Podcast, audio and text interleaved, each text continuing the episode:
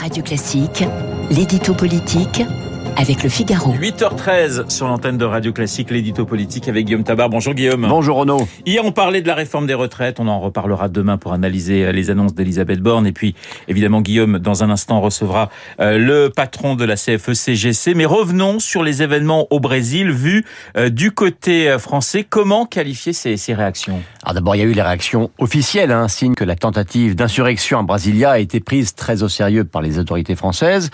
Par un tweet en français et en portugais, Emmanuel Macron a réaffirmé, je le cite, le soutien indéfectible de la France au président Lula et rappelé que la volonté du peuple brésilien et les institutions démocratiques devaient être respectées.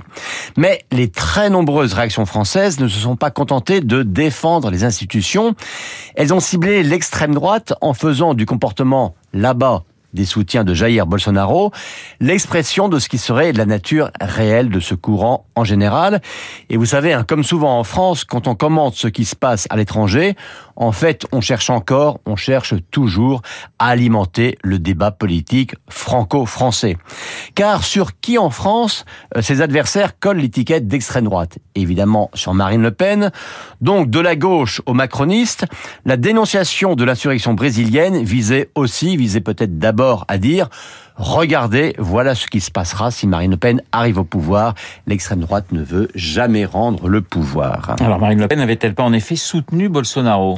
Bah, Dans les processus électoraux, oui, hein, Marine Le Pen était du côté de Bolsonaro et pas celui de Lula.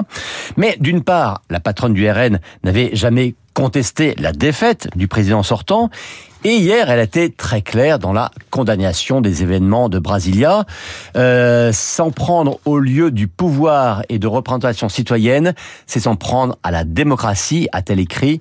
Les violences qui ont été perpétrées contre les institutions brésiliennes pour contester l'élection du président Lula doivent être condamnées. C'est on ne peut plus clair.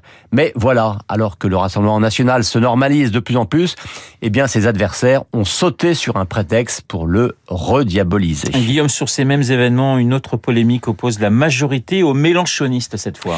Oui, hein, car ceux qui en ont fait le plus dans l'indignation, ce sont les amis euh, d'un Jean-Luc Mélenchon toujours prompt à s'inspirer de l'Amérique latine et à s'accrocher au récit électoral de la gauche prolétarienne. Mélenchon aimerait pouvoir dire Lula, c'est moi et la défense de la démocratie, c'est moi. Euh, sauf que les macronistes ne l'ont pas raté en, rappelant sa contestation hein, de sa part ou de ses amis euh, des résultats de la présidentielle, ses appels répétés à l'insurrection, les déclarations estimant que tout ne se décidait pas par les urnes, les appels à la désobéissance civile, les effigies de Macron brûlées dans les manifestations, etc. Alors bien sûr, ça fait réagir Mélenchon qui a reparlé en retour de l'épisode de, je le cite, les policiers factieux qui avaient fait la perquisition du siège de LFI, remettant ainsi une pièce dans la polémique.